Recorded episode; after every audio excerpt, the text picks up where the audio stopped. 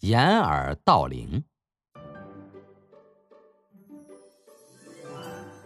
小偷找来一把大锤子，拼命的朝钟砸去，咣的一声巨响，把他吓了一跳。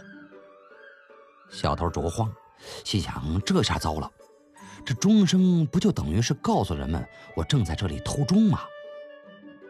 他心里一急，身子一下子扑到了钟上，张开双臂想捂住钟声，可钟声又怎么捂得住呢？钟声依然悠悠地传向远方。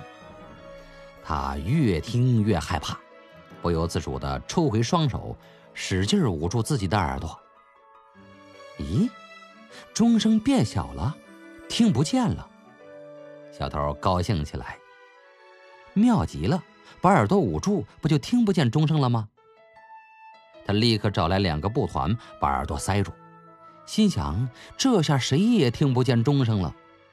于是就放手砸起钟来，一下一下，钟声响亮的传到很远的地方。人们听到钟声，蜂拥而至，把小偷给捉住了。